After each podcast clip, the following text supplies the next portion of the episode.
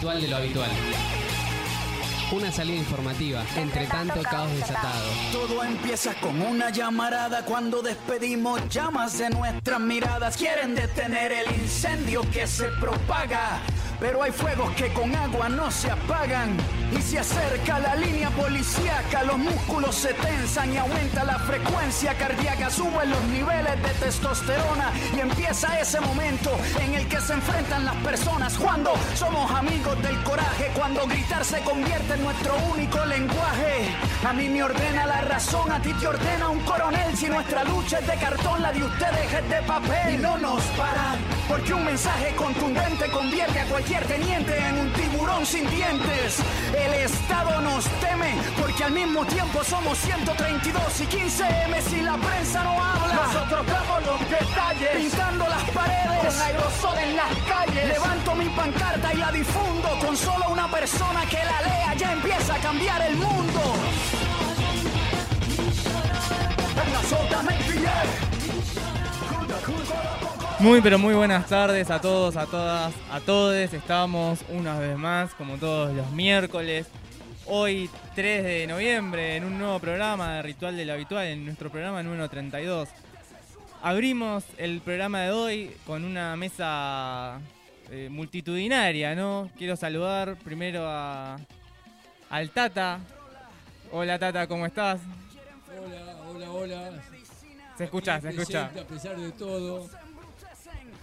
También estamos con Diego que vuelve a la mesa de ritual después de una larga ausencia. Los extrañé, los extrañé. Nosotros también, Diego, vamos a estar Extrañaba- hablando. Extrañaba este programa. Vamos a estar hablando ahora enseguida nomás de un montón de cosas que estuvieron pasando, que están pasando. También estamos con Delphi. Hola Delphi. Hola, ¿cómo están todos por sus casas y aquí? Yo no aguanto más el barbijo, no sé cómo andan. es como este calor, por favor. Así es, no se aguanta el barbijo, no se aguanta el calor. No se aguanta nada. Está loco el tiempo además. No sé si vieron porque yo recién estaba viniendo para acá para el estudio y estaba lloviendo. Sí, hubo un Una chaparrón. mini- Sí, y ahora veo que hay sol. Sol salió radiante. el sol. Sí, terrible. Es por el programa. Es por el programa. Así es. O se casa una vieja también. Viste que dicen que si llueve hay sol es que se casa una vieja. Escúchame, teniendo una referente del feminismo a tu lado, no puedes hacer esos comentarios machirulos. No, no, es una, un dicho popular solamente. ¿Qué tendrá que ver? ¿Qué, Sí, sí. qué tendrá que ver la, la- la lluvia con sol? Es que, que para que se case una vieja. Tiene que llover y hay que verse. Una cosa rara. Bueno, podemos seguir con estos chistes. Yo, yo no tengo fines y arrancamos, te aviso. Bueno, bueno. También, No, desate- no desates al demonio. También saludamos a Kitty. No sé si nos está escuchando, pero vamos a estar hablando con ella más tarde. Hola, Kitty. Y saludamos a Jime, nuestra operadora, como todos los miércoles que nos está acá haciendo el aguante. Saludamos a Mati, a Santi, que están del otro lado, del lado del control, que también nos están haciendo el aguante. No sé de qué se ríe Delphi. Hola, ¿Qué te hola. pasa, Delphi? Nada, dijiste Santi y la cara de Santi comiendo atrás del control. No hacía falta que, que todo el mundo se entere que Santi está comiendo. No hacía falta, lo mandaste al frente de una manera. Tenemos hambre, por eso. Se- La verdad que sí, es, Es, el horario del medio. Es el horario del, del almuerzo. Ahí nos saluda Santi. Bien ahí, Santi. Bien, arrancamos un poco del programa de hoy, eh, charlando, ¿no? De cómo vienen las elecciones, de lo que estuvo sucediendo estas últimas semanas. Yo para mencionar simplemente, creo que al menos lo que más se comentó en los medios estos últimos días fue la, reunión del G20, ¿no? De la que participó Alberto Fernández en Italia. Después de allí mismo se fueron para Glasgow, para la conferencia del clima, ¿no? De la COP26, eh, donde, bueno, también habló Alberto Fernández. Creo que el anuncio más eh, rimbombante, por decir de alguna manera, fue este anuncio que hizo Pichón, ¿no? El jugador de rugby, de una gran inversión en el país de acá a futuro para invertir en el hidrógeno verde. Que creo que ahí todos nos enteramos que era el hidrógeno verde, ¿no? Porque nadie sabía que existía el hidrógeno verde, pero bueno. Eso fueron un poco las cosas que estuvieron pasando. No sé si quieren sumar algo más. Diego. Se mira, acá hay miradas cruzadas en el estudio. Es que pasó de todo, es como que nos miramos y es que contamos primero. Yo Eh, también me enteré lo del hidrógeno verde. Igual todavía no entendí qué es, así que lo puedes contar. y no, creo que también estamos en un momento álgido de la campaña, a pocos días de las elecciones. Eh, bueno, con actividades todas las semanas, todos los días, varias actividades al mismo tiempo. Y bueno, se ha, eh, creo, como que intensificado la discusión eh, política eh, en todos lados y, bueno, eso me parece que, es interesante y, no, y, nos va a traer a la mesa un montón de, de, debate. Y sí, que bueno, quedan nueve días para las elecciones, ¿no? Si mal no, estoy haciendo la cuenta. O, o once. Nueve días de campaña, eh, porque la votación es el domingo 14. Ayer estuve en una reunión que invitaron en la Secretaría de Comercio. Les comento también que me parece es otro de los de los hechos que están dando vuelta, que invitaron a los partidos del Frente de Todos, de Capital, a los legisladores y, diputados con Feletti. Estaba Feletti que, eh, bueno, comentando un poco estas medidas de congelamiento de precios. Y bueno, se discutió un poco alrededor de eso. Me parece que, que bueno, fue, estuvo, fue una buena iniciativa abrir al debate a todas las organizaciones y, al conjunto del frente esta medida que, que viene que tomó la Secretaría de, de Comercio desde la llegada de Feletti. Eh, me parece que bueno, ahí se, se generan algunos debates. Sobre todo hubo con, si bien todo el mundo apoya y la mayoría dice bueno que fue una buena medida del gobierno, que es una buena respuesta frente eh, a la aceleración de, de, la inflación y de los precios que se produjo aparte inmediatamente después del resultado de las PASO, que es una, una, medida que va, digamos, a dar una respuesta a lo que uno de los padecimientos que estamos sufriendo eh, todas y todos, pero bueno, si va a ser efectiva o no, si la vamos a poder ganar o no, eso estuvo en discusión y cómo se hace para ganar. Participaron una un nucleamiento de asociaciones de consumidores, unas 20 asociaciones eh, que van a impulsar una campaña ciudadana de control de precios, sobre todo en las grandes superficies, como lo llaman, los hipermercados y los supermercados, eh, para hacer un control de, de, esa canasta que de 1.400 productos. Esa canasta representa el 10% de todos los productos que están dando vuelta. Algunas cosas interesantes que tiró Feletti en la reunión es que las cadenas de supermercados estipulan que tienen que tener una ganancia de entre un 27 y un 35%. Solamente por poner los productos en la góndola y organizar la venta. O sea, no se quieren bajar de esos márgenes de ganancia. Me parece que es. Yo por lo menos ese dato no lo tenía, es una exageración.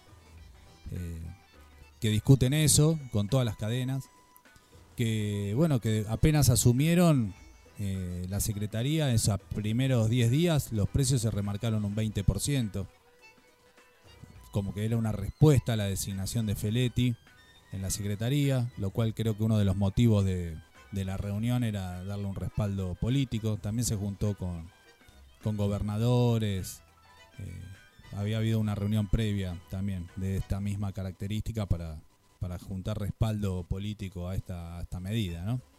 Creo que es una de las batallas que los medios han puesto en el foco. Eh, mismo la oposición dijeron, amenazan con desabastecimiento. Si controlan los precios, vamos a desabastecer de productos, lo cual es una pulseada que está dando vuelta. Y, y bueno, nada, ahí estuvo, hubo otras opiniones críticas o propuestas. Yo un poco lo que le planteé es que, bueno, que digamos que que son medidas complejas. Por un lado son medidas complejas porque no es lo mismo el margen de ganancia que tiene el almacén de cercanía, o el chino, o el coreano, pónganle el nombre que quieran, que el margen de ganancia que sacan lo, lo, los supermercados o, las cadenas. Lo cual si, controla, si se controlan solamente esos precios, estamos favoreciendo en un sentido que la gente vaya a consumir a esos lugares. Eh, lo cual genera también un problema con los chicos y los medianos. Eh, y que el otro tema es que, bueno, también hay una cadena de, formación de precios. ¿no?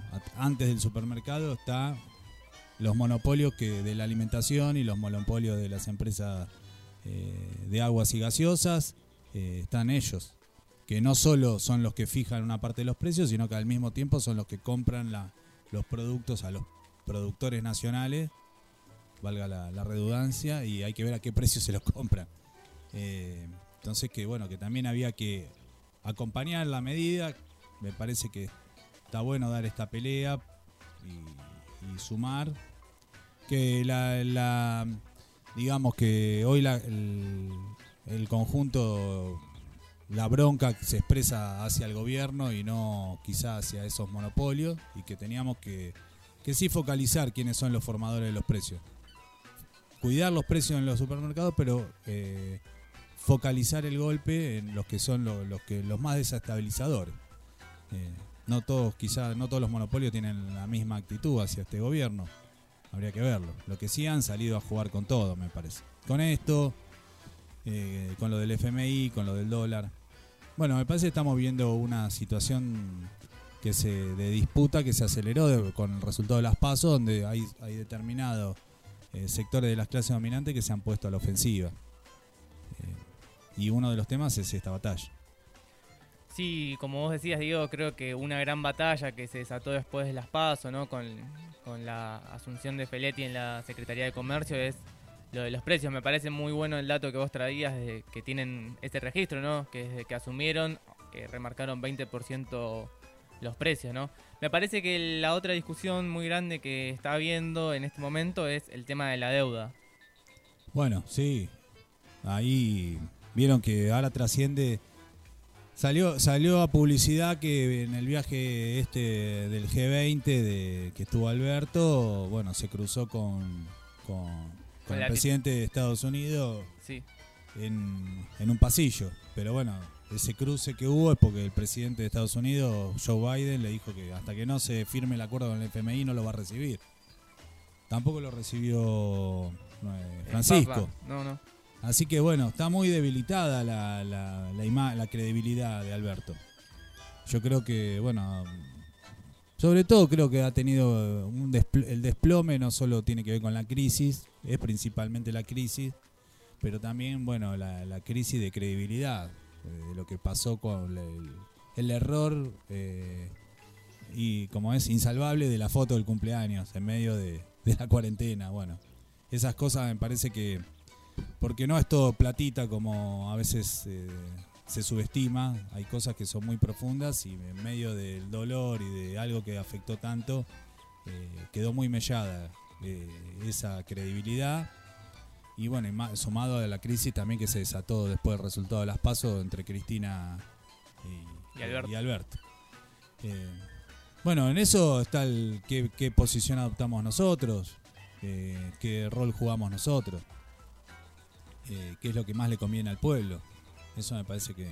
Y en eso me parece que hay un punto, de acá hasta el 14, no podemos ya adelantarnos a discutir el 15. Eh, eso sería un error, eh, y no porque no lo tengamos que pensar. Sí, obviamente que uno sabe que después de, que va a haber cimbronazos políticos de, acuerdo a cómo salga el resultado, pero eh, también el 15 va a depender mucho de lo que hagamos acá para el 14. No es que si hacemos la plancha y esperamos que salte todo por los aires, el 15 el pueblo va a estar mejor. No, no es así.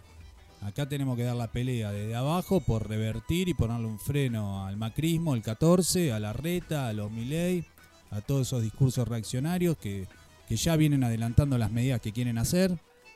Eh, ahora están, por ejemplo, pro- hoy promocionaban el, eh, el programa de SPER, no sé si lo escuchaste. Quiere eliminar el derecho a huelga, Yo lo vi, yo lo vi y es, tre- es tremendo lo que dice. eh, quiere ponerle las madres que tengan más de dos hijos, madres pobres, ya sacarle la, la- la asignación por hijo. Es, es un genocida, pero eh, hasta Milei se despegó. Dijo, no, este no es mi programa. Lo, lo escuché hoy a la mañana. Milei no, que- no, no tengo nada que ver con Esper. Milei que se despegó de Esper, pero se estuvo pegando bastante a Macri, Sí, sí, sí. que Eh. supuestamente era la casta política. Macri no, porque él, como es un... Él ya tiene plata, no vino a hacer plata con, con el gobierno. Por eso no es parte de la casta. Él ya tiene la plata antes. El otro día leía a alguien que ponía en Twitter que Macri, que es hijo de un empresario que se hizo millonario gracias a los negocios con el Estado y que es eh, hijo también de una terrateniente, de una familia de la oligarquía, no pertenece a la casta política para Milei. Como Claro. si, si Macri no es la casta política, ¿quién es la casta política? Pero así se ven... así- está la casta y la casta. Es como... Pero así se ve la misma oligarquía, eh, son los- se creen que son lo- los fundadores de la patria, se ven por fuera de la política. Todo lo malo vino del exterior, o fueron lo que los resabios de, de los pueblos originarios. Ellos son los... Bueno, Macri es más blanco Villega que Macri, creo, en, su ideología, en su forma de, analizar al pueblo también. Eh, pero bueno, así le ha ido. Así le, le fue en las elecciones y creo que no. Bueno, no hay que subestimarlo, pero. Pero bueno, no, no, no creo que levante eh, otra vez eh, credibilidad. O sea, ya creo que su- sus cartuchos, una parte grande de sus cartuchos lo- los agotó. Eh, pero bueno, nada, yo volviendo a lo anterior, creo que la batalla acá es el 14. Tenemos una batalla hasta el 14. Y tenemos que estar a la ofensiva en esa batalla, movilizar la fuerza que podamos por abajo, eh, defender esta unidad que fue el instrumento para derrotar al macrismo en el 2019, esta unidad que se gestó en las calles enfrentando esa política eh, durante estos los cuatro años de macrismo entre los cayetanos, y contra el 2 por 1 contra la ley de ajuste a las jubilaciones. Bueno, esa unidad que se fue gestando, que fue que coronó en el frente de todo y que esa unidad sirvió para derrotar al macrismo, sigue siendo una necesidad popular y la tenemos que defender. ¿Qué puede pasar el 15? Y no sé, no sabemos. No, Eh, nadie sabe. Pero si nos ponemos a hablar del 15, eh, no, eh, de- también nos estamos boi- eh, boicoteando. Porque acá el problema es, eh, bueno, salir a convencer estos pocos días que quedan, de acá al 14, eh, que no podemos eh, eh, darle aire a, a estos sectores que vienen por todo, ¿no? Que piensan que pueden volver y que quieren venir, eh, bueno, por liquidar lo que falta. Diego, Eh, sí, sí, Tata. No, no sé si se escucha. Sí, sí. pero, eh, habría que agregar también, no sé qué pensás vos, el tema de las. Por un lado, de las indemnizaciones de que amenaza Vidal con sacar si es gobierno. Si es, perdón, si es elegida diputada. Después está el tema de la ley de alquileres. Después está el tema de las construcciones que se están por hacer en toda la costanera. Hay un sinnúmero de amenazas si llegan a consolidar su poder en la ciudad de Buenos Aires. Exacto. Yo creo que hay un problema que tenemos que tratar de, encontrarle la vuelta, que, que aparece a veces cuando se habla de izquierda a derecha se corre, o por lo menos no sé si queda tan nítido para los jóvenes sobre todo, las nuevas generaciones, qué intereses de clase están atrás de cada, de cada postura, ¿no? Eh, y creo que de, eso está usufructuando un poco, de, ese, de esa de esa falta de ¿cómo es? de, De ese desdibujamiento. claro de- que como decía Delphi eh, bueno eh, Milei aprovecha un poco porque parece la derecha y la izquierda lo mismo para no sí son los que gobiernan y la izquierda ese viene siendo el kirchnerismo y son los que nos gobiernan hace 20 años eh, Macri. Y sobre ese eh, digamos no que no queda claro qué es lo que está atrás eh, vienen sacando ventaja.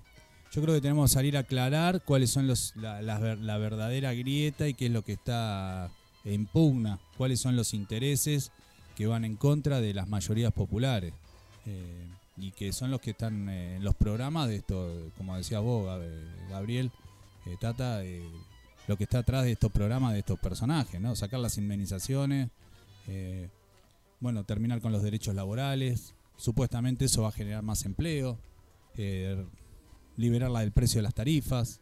Bueno, todo este los negocios inmobiliarios que están haciendo en la ciudad es bueno escandaloso. ¿no? Hay un IRSA, un convenio tipo el de Ciudad, Ciudad Deportiva de Boca. En cada barrio tenemos un ejemplo de esta lucha. Eh, y bueno, y también hay muchos ejemplos de lucha de los vecinos que están eh, a la cabeza, como fue el otro día la movida en Plaza Malaver. Ahora mañana hay una movida por el Hospital Grierson, que no, no está el hospital de la Comuna 8, no tiene hospital. Eh, bueno, así hay, y como, bueno, estamos empujando la, la denuncia de, en las audiencias públicas de, del convenio de...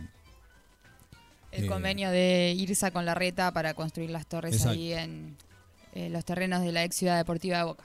Así que ya empezaron las audiencias y vienen largas también un poco como fue lo de Costa Salguero. Bueno, tiene muy- mucha importancia eh, las presentaciones que se hacen ahí. Me parece que hay que darle máxima difusión. Los estuve escuchando a, a todos, a todos. Todos los que estamos acá participamos.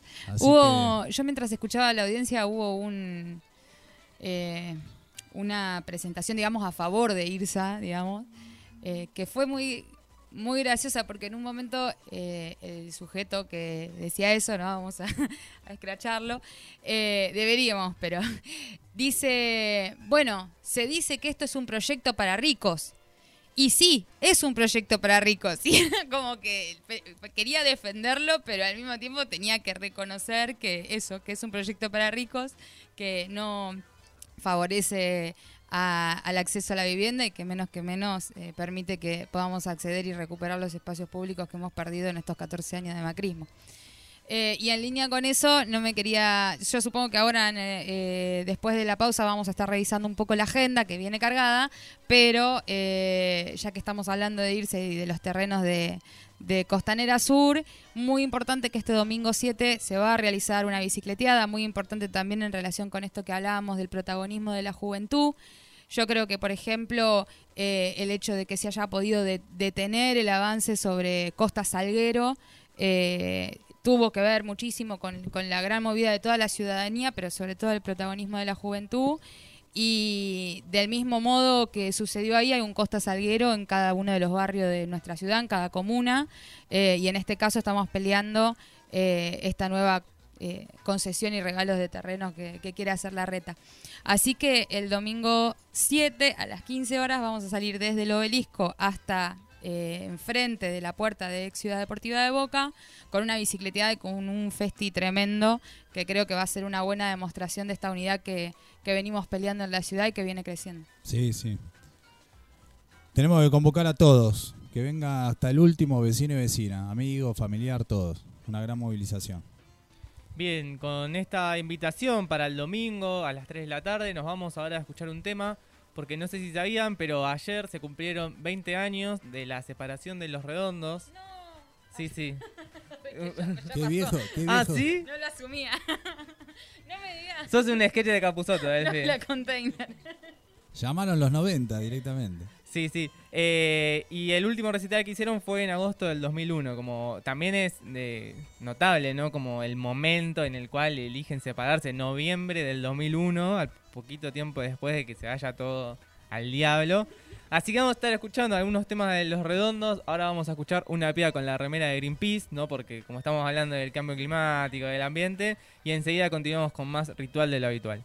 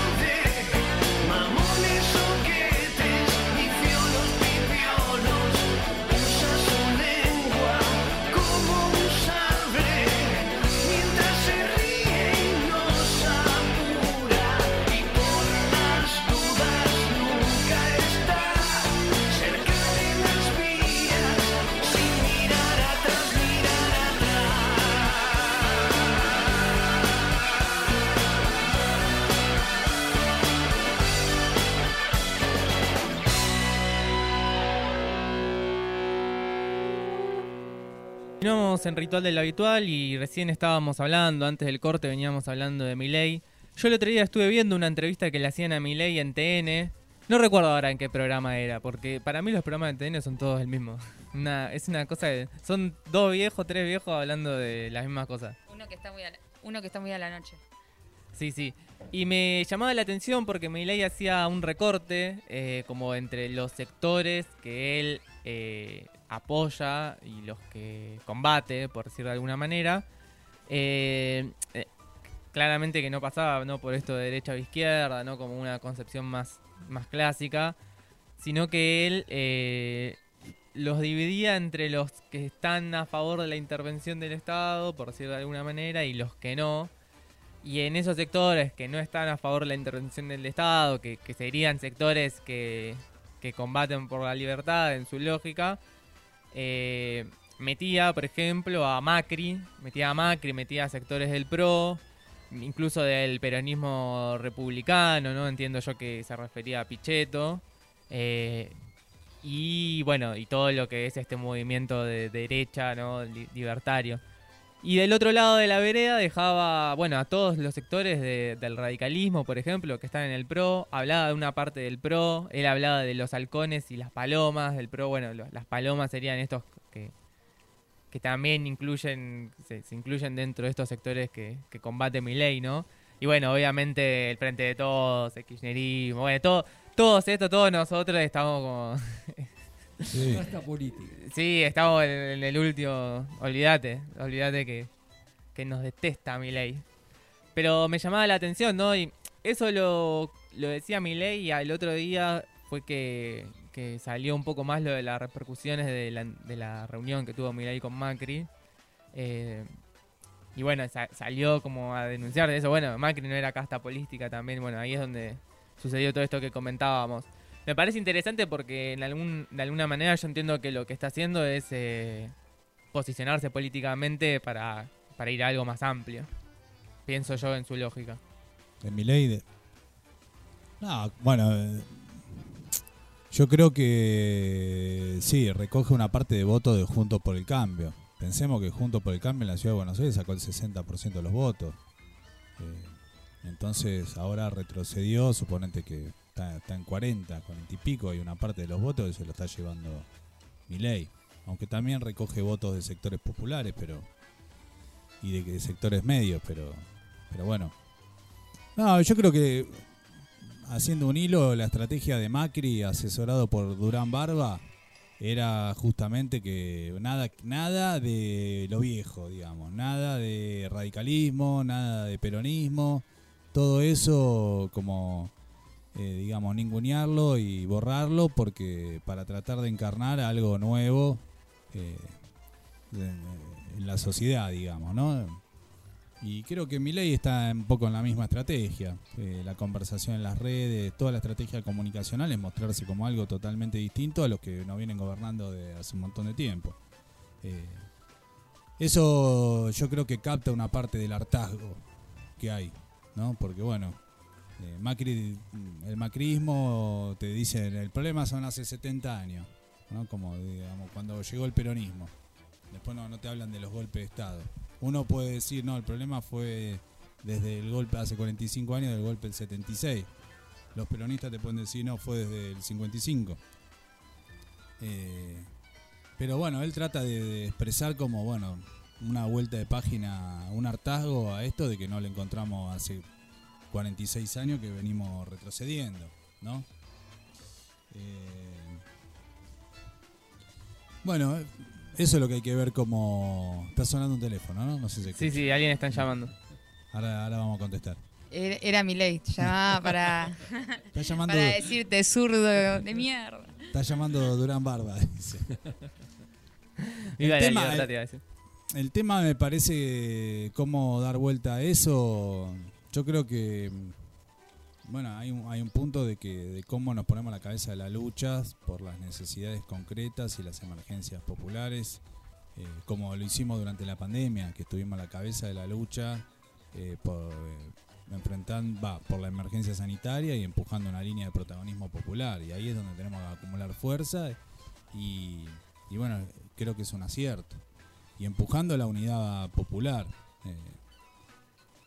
En eso tenemos debate porque, bueno, hay algunos que tienen el, el cortan ancho, como decimos nosotros. Eh, digamos, a veces esa polémica la tenemos en los sectores del kirchnerismo, que, que te hacen toda una misma bolsa y en definitiva uno termina eh, en minoría. Eh, bueno, Diego, se vienen las elecciones. Este queda esta semana en la que viene, el próximo domingo ya serían las elecciones, el 14 de noviembre. ¿Vas a venir el miércoles que viene? sí, hacemos un cierre en el programa. Hacemos, Hacemos cierre en el cierre, programa. Cierre, cierre, cierre total. Está bien, entonces, entonces no te voy a pedir que hagas un cierre ahora. Lo que sí les voy a pedir a Delphi, a Diego, es que hagamos un repaso de todas las actividades que va a haber de acá a la semana que viene, que son muchas, que están muy interesantes. Y bueno, a todos nuestros oyentes, nuestras oyentes que quieran sumarse, no venir, participar, están más que invitadas. Delphi, Diego, Delphi. Bueno, primero tenemos mañana la jornada de lucha de la corriente clasista y combativa en el, en el obelisco. obelisco. ¿A qué hora arranca eso? Eso es a las 11 de la mañana.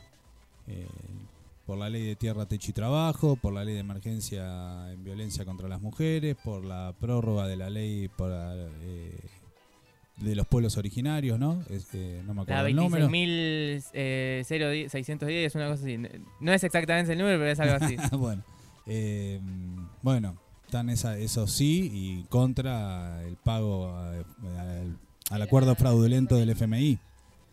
Después al mediodía en la legislatura tenemos eh, el Frente de Todos de la ciudad eh, presenta las 50.000 firmas que se estuvieron juntando para que se construya un parque público en Costa Salguero. Eh, eso va a ser también un evento importante. Después, te- por ahí tenemos más cosas, puede ser, el mismo jueves, seguramente. El viernes tenemos una cita eh, impostergable en Doblar el Viento con Alejandro Amor, que viene acá a la tertulia de los viernes, la tertulia pa- patriótica y popular. Y un ¿Va a haber más. cumbia? Y un verde más. ¿Va a haber cumbia al final o no? Ahí- y nada, estamos gestionando. Está... Dicen que, que tocan las redondas. Vamos, que se vuelven Viene Sky y el indio acá a doblar el viento. un holograma del indio. ¿Qué más? ¿Qué más? El sábado está la Marcha del Orgullo. Marcha, También. Marcha del Orgullo. Creo Está el a partir de las acto 15 de horas. cierre nacional de la campaña en Merlo, iba a ser en Lanús. Bueno, ahora lo trasladaron a Merlo. ¿El sábado es el acto de cierre? Es el sábado. Nosotros en la ciudad vamos a estar eh, también haciendo algunas fotos en las comunas, en los barrios de nuestras, con- junto a lo- los cayetanos. Bueno, y después llegamos algo más el sábado. El sábado. Eh, No, vos sabés que en este creo que no, no te alcanzó eso. Seguramente Y- haya más actividades, pero bueno, estas son como las centrales que estamos repasando. y el domingo. El domingo la bicicleteada, sí. bicicleteada y festival. Y festival. Si no tenés bici, te tenés que arrimar ahí a- al lado de la reserva, el camión, escenario que va a estar ubicado en, en la entrada de Ciudad Deportiva, eh, que desde las tres y media vamos a estar con radio abierta y después festival con altas bandas. ¿Puedo confirmar ya? Esperemos, esperemos, esperemos. Por ahí se suma alguna más. Por ahí viene el indio. Sí.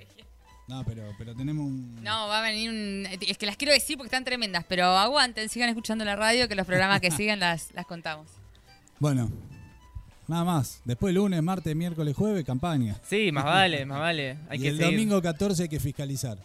No, una cosa más que quería contar es que también eh, se iniciar, iniciamos volanteadas en secundarios, así que se están recorriendo las escuelas secundarias, los pibis están a pleno también porque además eh, en varias escuelas empezaron las elecciones de centro de estudiantes, así que ahí los estudiantes secundarios están volviéndose a mover con todo. Bueno, Bueno, venimos con todo, entonces. Quiero decir que la ley es la 26.160. muy bien, Ahí está. eh, Gaby. Que ya tuvo media sanción en el Senado, que falta que la prórroga sea aprobada en diputados. Esperemos que sea prontamente porque no falta mucho para que venza. Y bueno, eso esperemos que, que suceda, ¿no? Y bueno, nos despedimos de, de esta sección, ¿no? Los saludamos a Diego. Bueno, un placer reencontrarnos en el programa. Nosotros decimos lo mismo. Nos encontraremos el miércoles que viene con Diego. Delphi, ¿te quedás o te vas? Eh, ahora salgo mientras escuchamos el tema, quizás después vuelva. Bueno, Me, si... me escrachaste delante de todo. No, yo para, para despedirte, si no volvías te despedíamos, pero si- No, es un misterio. es un misterio, es un misterio. Vamos a escuchar un tema y enseguida volvemos con más ritual de lo habitual. Hasta luego.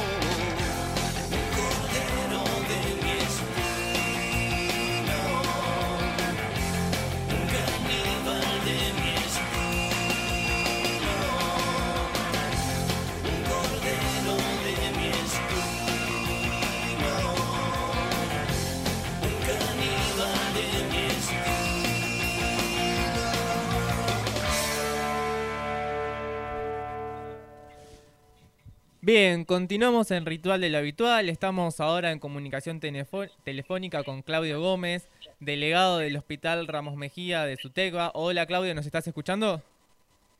Sí, te escucho. Bien, Claudio, te contactábamos, queríamos charlar con vos porque nos enteramos que el día de hoy en las puertas del hospital están realizando un paro los trabajadores y las trabajadoras del Hospital Ramos Mejía por eh, el despido de uno de sus compañeros. ¿Es así esto? Sí, sí, de, eh, dejaron cesante a un compañero administrativo contratado del laboratorio central. Y bueno, de el cuerpo delegado de, decretamos el paro de hoy con concentración en la puerta. Y bueno, eh, el paro fue efectivo, eh, a pesar de que fue, eh, digamos, de la noche, o sea, muy, muy, muy rápido, digamos, no lo organizamos, pero fue, fue bastante de alto tratamiento y, bastante la concurrencia en la asamblea que se hizo este, eh, en la puerta del hospital, donde se resolvió de no de no eh, de lograrse la reincorporación, eh, seguir con otro paro para este lunes que viene, también con concentración de en la puerta del hospital y con el llamamiento al resto de los hospitales para que también participen de la movida. Hoy a las hace un ratito eh, recibimos la noticia a través de la dirección del hospital y ahora del sindicato que el ministerio lo reincorpora al compañero. Así que ahora seguramente vamos a llamar una asamblea para el lunes para hacer un balance y seguir luchando para que los 150 compañeros pasen a planta permanente y, seguir luchando por el resto de las reivindicaciones que, eh, que todavía no fueron resueltas eh, como son el reconocimiento salarial, la insalubridad, el pase a planta de todos los compañeros, este, la reapertura del jardín y, otros y otra y otros pedidos. Bien, Claudio, en principio quería, bueno, felicitarlos, ¿no? Por el, por el gran paro que han realizado así repentinamente y por la reincorporación de este compañero que esperamos que sea efectiva. Y quería preguntarte cuáles eran los motivos que había dicho el gobierno de la ciudad, ¿no? Para despedir a este compañero tan repentinamente. Además entiendo que era un trabajador que se había incorporado durante la pandemia, ¿no? Sí, yo creo que como siempre se viene equivocando el gobierno de la ciudad, este, y, este, viene eh, tratando este, de, reducir gastos. Eh, eh, frente a una, a una superexplotación de los trabajadores como fue realizada en, eh, desde hace muchos años y se incrementó en, el, en esta pandemia, este, congelando las vacantes genuinas del hospital y no sé, habrá creído que nosotros no íbamos, nos íbamos a quedar con los brazos cruzados, pero el Ramo es un hospital que viene luchando hace años, eh, siendo protagonista, es uno de los más combativos de los 34 hospitales de la ciudad y uno de los más grandes. Y bueno, este, nos quiso mojar la oreja, bueno, ahí estuvimos presentes los trabajadores, este, y con su cuerpo delegado a la cabeza, y bueno, nada, este, vamos a seguir este, luchando por el resto de las reivindicaciones que, que no están resueltas. Eh, los compañeros siguen con salario por debajo de la línea de pobreza.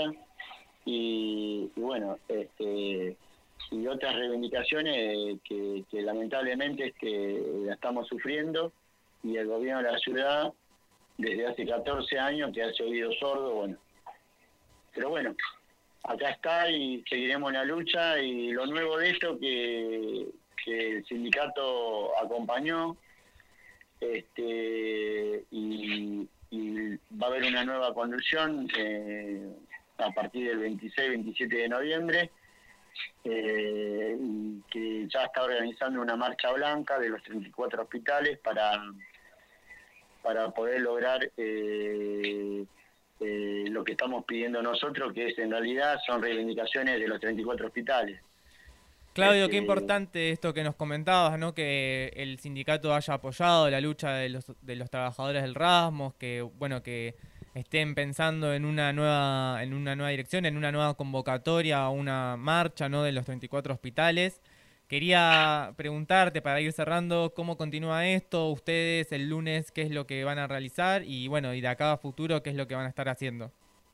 No, de acá al lunes todo indica que vamos vamos a una asamblea a las 10 de la mañana eh, en la puerta del hospital y con la idea de balancear esto y, y, después de, programar una serie de luchas para que podamos este, lograr los objetivos que planteados, ¿no? Que ahora el gremio este, los tomó como propia, digamos.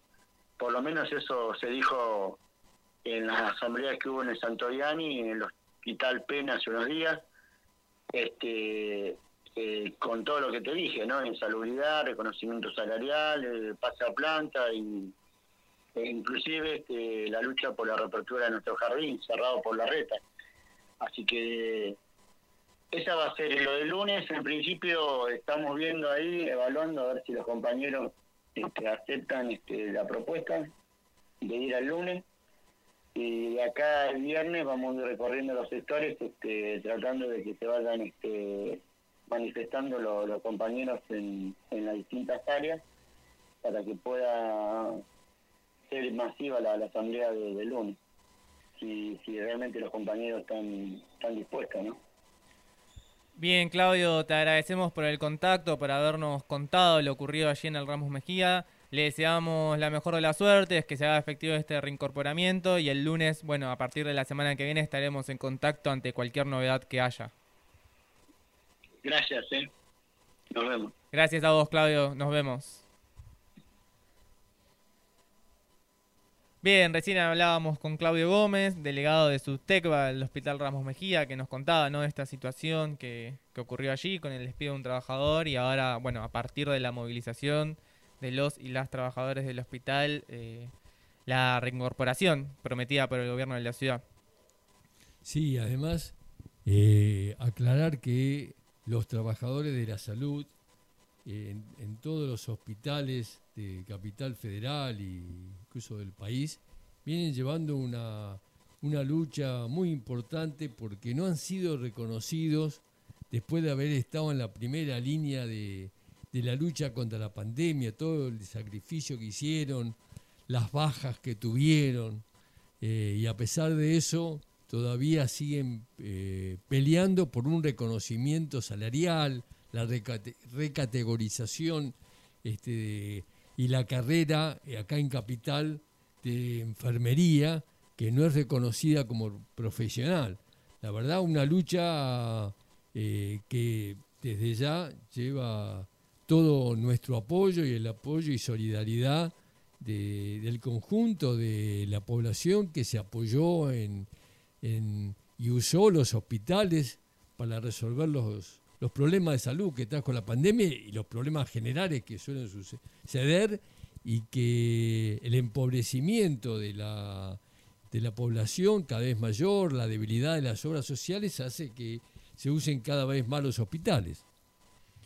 Sí, comparto lo que decías, Gaby. Vamos a escuchar ahora un tema, vamos a escuchar Starman de David Bowie y enseguida continuamos con más ritual de lo habitual.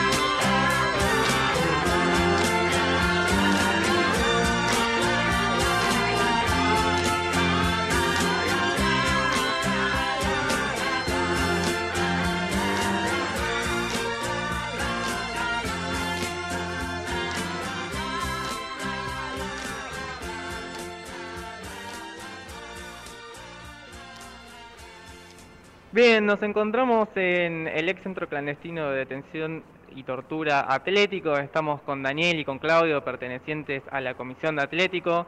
Queríamos consultarles un poco que nos cuenten de la jornada de hoy, que estuvimos haciendo una primera visita, ¿no? Después de la pandemia, eh, del centro. Hola, ¿qué tal? Bueno, la visita, el motivo es que hoy es eh, el aniversario, es la fecha en la que eh, Manuel Guerra fue eh, detenido desaparecido.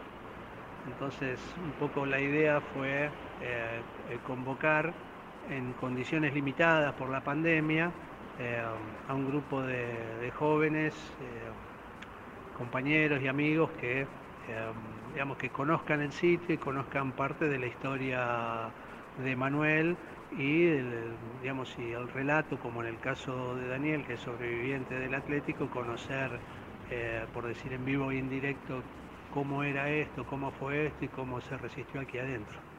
Claudio te quería hacer una pregunta quería que si podías contarnos un poco cómo fue cómo se llega al dato no de, para saber para confirmar que en este centro estuvo detenido Manuel.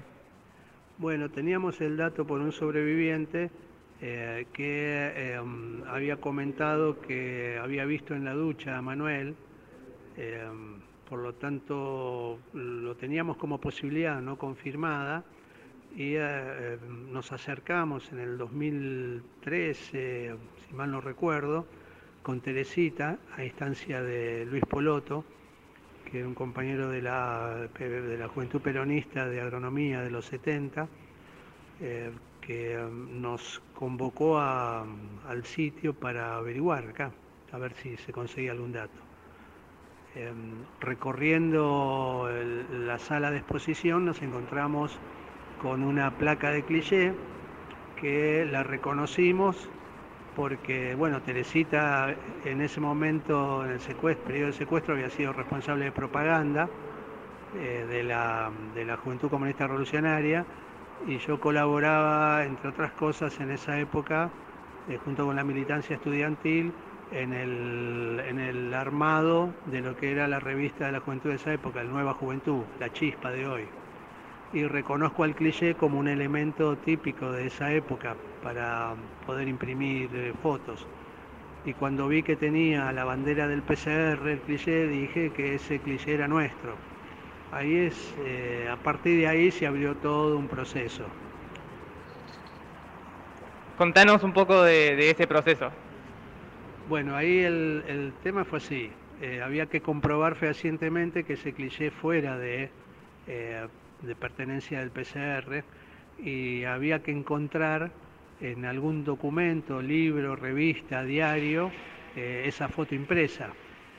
Supusimos entonces que y empezamos buscando eh, en el archivo de la de Nueva Juventud de la JCR y no encontramos y fuimos al archivo del PCR eh, del diario Nueva Hora y eh, junto con una compañera de la Juventud revisamos y bueno, se encontró rápidamente la misma foto en un diario de, del año 73, de fines de septiembre 73, en una un reportaje que comentaba una movilización contra el golpe en Chile y aparecía la bandera del PCR junto a la de Montoneros y de la UMA. Bueno, lo que hicieron las, los conservacionistas y las arqueólogas del sitio fue investigarlo, eh, lo, fotografiaron, lo midieron, lo compararon con impresiones directas que se hizo de la placa del cliché y se verificó que tenía las mismas proporciones, manchas y marcas y que por lo tanto era ese cliché era el cliché con el que se había impreso el Nueva Hora del año 73. Esa confirmación, eh, digamos, tiene una metodología que es la que se usa en el juzgado para eh, tomar pruebas que puedan ser utilizados en los juicios de lesa humanidad. Bien, Claudio, muchas gracias por este testimonio y por contarnos cómo eh, la investigación que, que se hizo acá en Atlético permitió conocer que por este centro pasó Manuel Guerra. Muchas gracias. Bueno, gracias a ustedes. Bien, estamos ahora con Daniel, también integrante de la Comisión de Atlético. Queríamos preguntarte, Daniel, que nos cuente cuál es la importancia para vos de una jornada como la de hoy, de poder hacer estas visitas al, ex centro. Bueno, la importancia tiene muchísimo valor porque es una forma de que te ascienda lo que ha sucedido. Las nuevas generaciones no han vivido todo esto y hay una gran parte de la prensa que no le interesa en divulgarlo. Esto forma parte de la resistencia en acallar las voces de esa época. Y los sobrevivientes y los familiares nos sentimos, igual que los trabajadores del sitio, nos sentimos con la, con la obligación de, que esto nos trascienda a nosotros. nosotros tenemos un tiempo biológico en el cual todo esto pasará a ser, estos relatos pasarán a ser, formarán parte de la historia de, nuestro país o de las, de las luchas judiciales. Pero es importante que las nuevas generaciones sepan y sientan lo que ha sucedido. Yo considero que mi presencia lo que hace es validar un relato. Es, lo que estoy haciendo es lo que yo cuento, decirlo en primera persona. Y cuando hablo de los compañeros estoy hablando como si fuera de mí mismo, porque son vivencias que, que hemos tenido en conjunto y considero que todos estos, todos estos jóvenes que nos visitan todos los años, que son más de 5.000, necesitamos trascenderle la llamita de lo que se vivió en esa época. Yo creo que lo más importante vean de que es posible que colectiva y solidariamente podemos modificar realidades. Siempre digo lo mismo en las visitas. Lo que pasó es porque por primera vez en la historia del país el poder real, la oligarquía, los gerentes y las multinacionales encontraron un freno a hacer lo que ellos quisieran. Por primera vez el pueblo, solidaria y colectivamente, intentaron emanciparse. Fuimos derrotados, pero quedó la semilla. Y la semilla quedó a través de las madres, de las abuelas, de los hijos.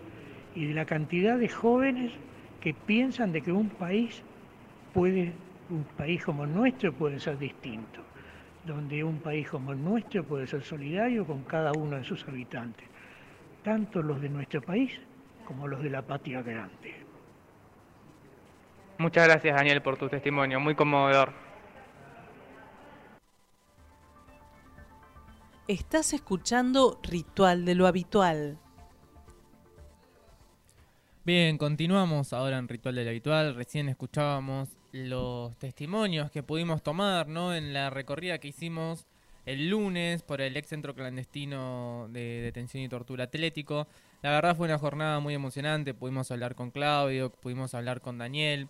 Daniel, que es sobreviviente del centro, ¿no? que en la recorrida nos contó bueno, sus testimonios, de sus vivencias allí, cosas, un relato muy fuerte, la verdad, muy emotivo también, porque él lo cuenta muy bien y le da como una carga de, creo yo que de, continuación de la lucha, de resistencia, ¿no? De lo que vivió ahí, de cómo se resistía a pesar de toda, todo lo que allí ocurría, ¿no? Cómo resistían ellos y cómo fue la resistencia después de, después de la dictadura.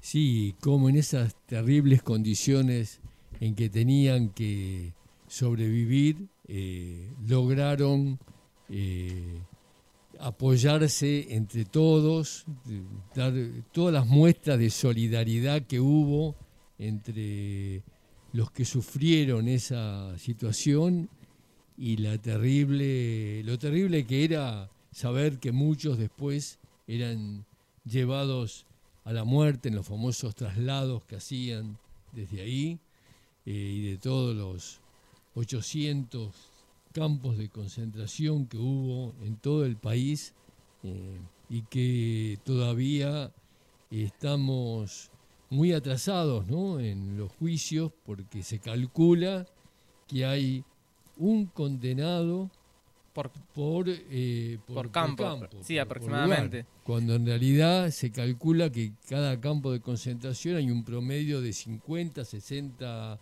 eh, militares, policías, personal de inteligencia que participaba eh, en el trabajo de mantenimiento y sometimiento, tortura y muerte que existió en esos momentos. A mí me resultó realmente eh, increíble como de dimensionar ¿no? ese, ese dato que, que decían en, el, en la visita ¿no? Daniel y Claudio, que hablaban de entre 60.000 y 100.000 eh, militares, ¿no? represores, que participaron, que tomaron tareas en la, en la tarea de reprimir, de trabajar en los campos, en los más de 800 campos de concentración que hubo, en los cuales calculan que, que, ah, bueno, que eso, que para que funcionara el campo trabajaban entre 60 y 200 o más personas, ¿no? Con, haciendo guardia, eh, brindando los servicios, entre comillas, que podríamos decir, para, para que estuvieran allí los, los detenidos, ¿no? Los desaparecidos. Incluso hablaban de esto y decían que solo se reconocieron a 2.500 represores y se juzgaron a 1.500 creo, de los cuales muchos están con prisión domiciliaria. O sea que de, de lo que se calcula de la gente, de los represores que habrían, digamos, estado involucrados en, la actividad represiva, se jugó una parte muy pequeña, digamos. Sí, y además eh, contextualizar lo que fue eh, esa época de represión y de dictadura en la Argentina, que era todos los países de la región sufrían esa situación, pero en la Argentina se destacaba el criterio de, del desaparecido. Es decir, la represión no era totalmente abierta, sino que se escondía, se, se hacía desaparecer, aparecía, era una gran infraestructura organizada por las fuerzas represivas, una gran confabulación de no solamente del imperialismo yanqui, sino de otros imperialismos. En esa época hay complicidad también del imperialismo ruso, como denunciaba el PCR en su momento, con eh, ese, ese formato de, de represión este, que hacía que eh, el conjunto de la población eh, le costaba entender qué era lo que estaba pasando. Este, y a pesar de esas condiciones y por toda la trayectoria de un pueblo luchador que venía de grandes, grandes luchas, de las luchas del Cordobazo, de, las anteriores, de las históricas del, que hubo incluso en la época del peronismo, las luchas obreras, estudiantiles, eh, que hicieron que surgieran entre los familiares un movimiento en el reclamo de los eh, del, saber qué pasaba con, con la gente que no sabían que, eh, que se habían desaparecido, que no les reconocían los habeas corpus. Este, fue surgiendo ese gran movimiento de madres de Plaza de Mayo, de familiares, de abuelas, en fin, todo un, un, eh, movimiento de resistencia que también es un, un ícono de los derechos humanos en el mundo, ¿no? Toda esa cosa contradictoria que se vivió y que, bueno, de alguna manera eh, hace que hoy este, se siga en el juzgamiento de por el, castigo y, eh, a, lo- a los responsables de este ge- genocidio este, y a su vez el reconocimiento a esos a esos luchadores de aquella época. Sí, así es, Gaby. Eh, comparto tus palabras, ¿no? Y, me, me quedo con esto que decía Daniel en la entrevista, ¿no? Que, y que nos decía allí en el centro, como que eh, esta continuidad de la resistencia y, y este pensar que, que, bueno, que hoy en día también hay una juventud que, que piensa que otro país es posible, que, que piensa que puede haber una salida colectiva. Así es. Eh, aprovecho también para simplemente mencionar este, por un lado que este, hoy se cumple en 44 años de la desaparición de eh, Sofía, este, que es una, eh, no me acuerdo bien ahora el, el apellido, que, se, que es de, la, de Cerámica Los Adur,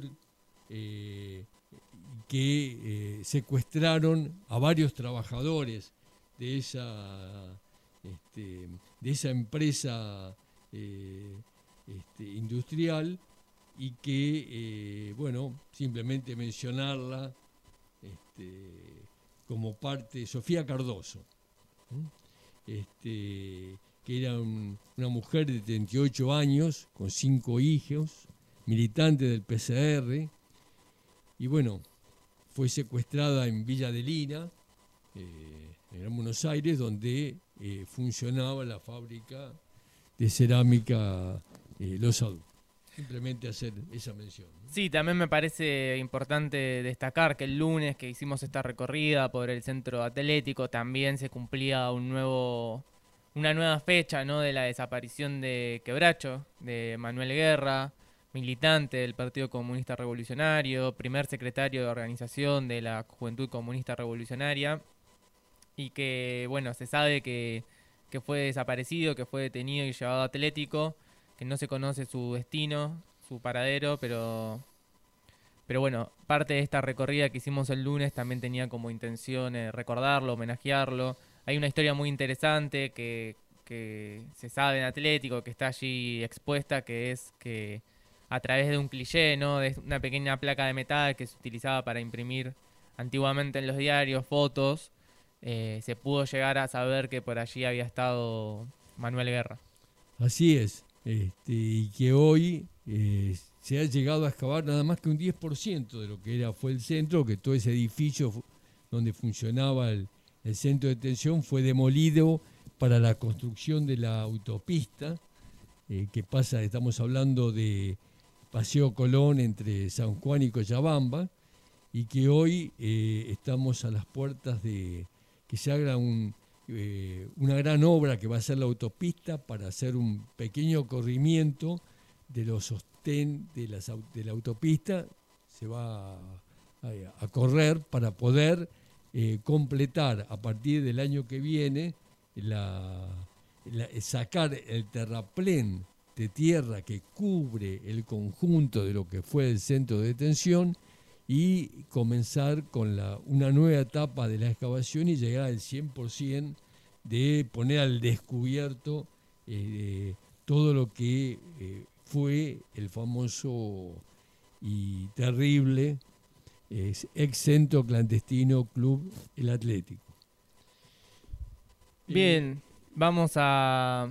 Una última, una Sí, sí, última dale. cosita nomás, que eh, ya que estamos hablando de estos temas, lo quiero cerrar con que eh, ayer hubo una agresión violenta en una campa indígena frente al Congreso, eh, donde el cacique del pueblo Ocloya de Jujuy, Néstor Jerez, eh, también estaba la cacique del pueblo Yogis de Salta, Liliana López, y la Warmi Nilda Izama de la comunidad aborigen Tiraxi, eh, fueron agredidos físicamente eh, mientras hacían el acampe y eran entrevistados por un medio nacional. Eh, desde ya me llega un comunicado del mismo donde responsabilizan de la seguridad física y psicológica a los auxiliares de la seguridad de la Plaza del Congreso, a los funcionarios de la ciudad y del gobierno nacional, eh, porque está en cuestión los territorios y los derechos que eh, piden, reclamaban la promulgación de la ley 20 26.160 y la propiedad comunitaria de indígena. Bien, vamos a escuchar ahora la bestia pop de los redondos y enseguida continuamos con más ritual de lo habitual.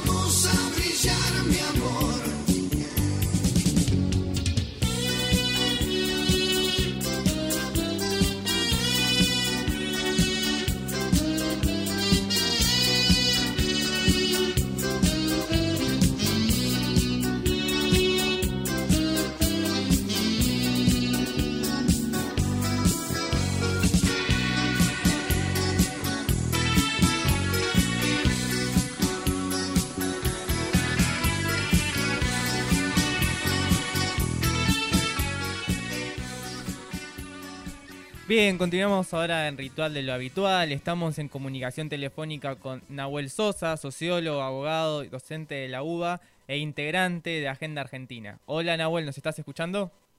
¿Qué tal? ¿Cómo están? Sí, perfectamente. Bien, Nahuel, todo bien por aquí. Qué bueno que nos que escuches bien. Nahuel, queríamos arrancar preguntándote, teníamos, bueno, la intención, ¿no? De poder conversar con vos, de saber qué pensabas un poco de la situación política actual en el país y en la ciudad.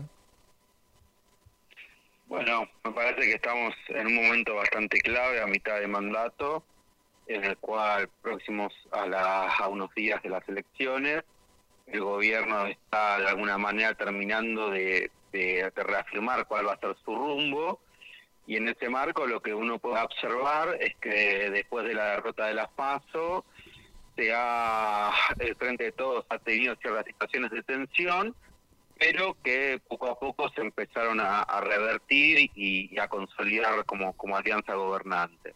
Y frente a esto hay un sector de, la derecha que está apostando fuertemente a, generar un clima destituyente o desestabilizador en el cual o se imponga, se pretende imponer un ajuste brutal o se pretenda que, el gobierno se tenga que ir antes de cumplir su mandato.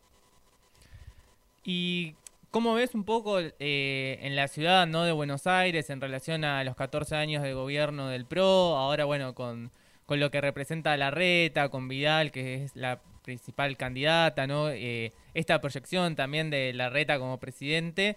Y también me parece que no hay que dejar de nombrar como, bueno, este pacto que hay entre los sectores del radicalismo, de incluso del Partido Socialista acá en la ciudad, que, que apoyan al PRO.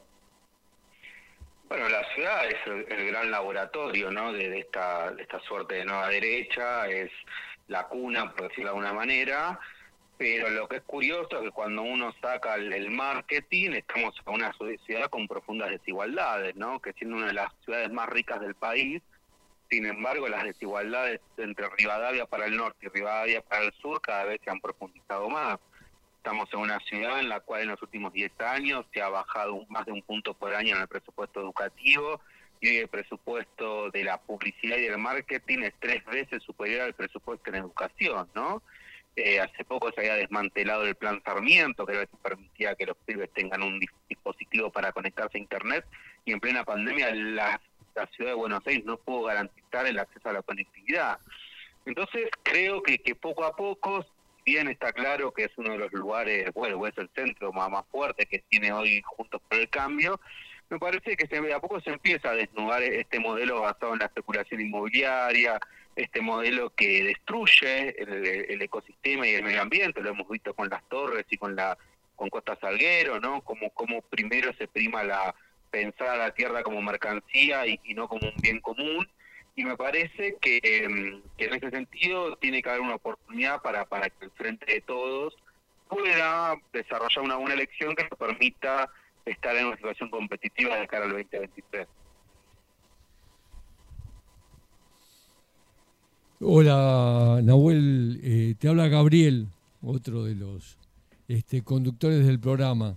Eh, la verdad, la situación en la capital eh, con la construcción de las torres en, la costanera sur, eh, se va delineando como dos ciudades, ¿no? La ciudad de los ricos, eh, para los ricos, para las inversiones de los ricos y la ciudad del, y el resto que viven con la angustia de no saber qué va a pasar con, sus casas, sus alquileres, sus condiciones de, de trabajo, ¿Cómo, ves todo esto? Bueno, efectivamente, veo que lo, que hay es un relato que justifica permanentemente las desigualdades, ¿no? O sea, esta idea de que hay vecinos de primera y vecinos de segunda, que hay ciudadanos de primera y ciudadanos de segunda, no hay nada más antidemocrático que pensar que en una ciudad cosmopolita, una ciudad plural, una ciudad heterogénea, existen ciudadanos que tienen más derechos que otros, ¿no?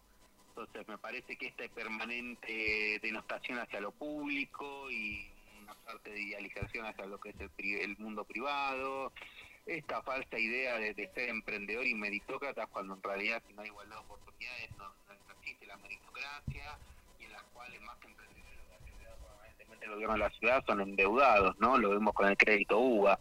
Entonces me parece que, que, que asistimos a, a, a, un, a un relato muy muy peligroso en, en el cual se, se, se, va se va configurando, se va naturalizando la- las distintas desigualdades que puede haber en las comunas. Entonces uno ve, no sé, lugares como Villa Soldati, lugares como Lugano, etcétera, donde la decía del Estado porteño no es eh, cada vez mayor y me parece que, que en paralelo parece una ciudad que nunca se hace cargo de sus problemas, porque lo que no dice la ciudad, por ejemplo, en plena pandemia la ciudad de Buenos Aires no hizo un IFE porteño, no hizo ninguna ayuda a los comerciantes.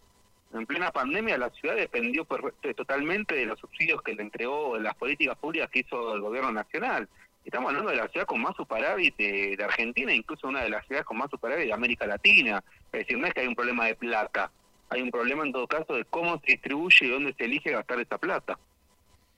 Nahuel, vos recién hablabas de esta nueva derecha, ¿no? De, de la derecha.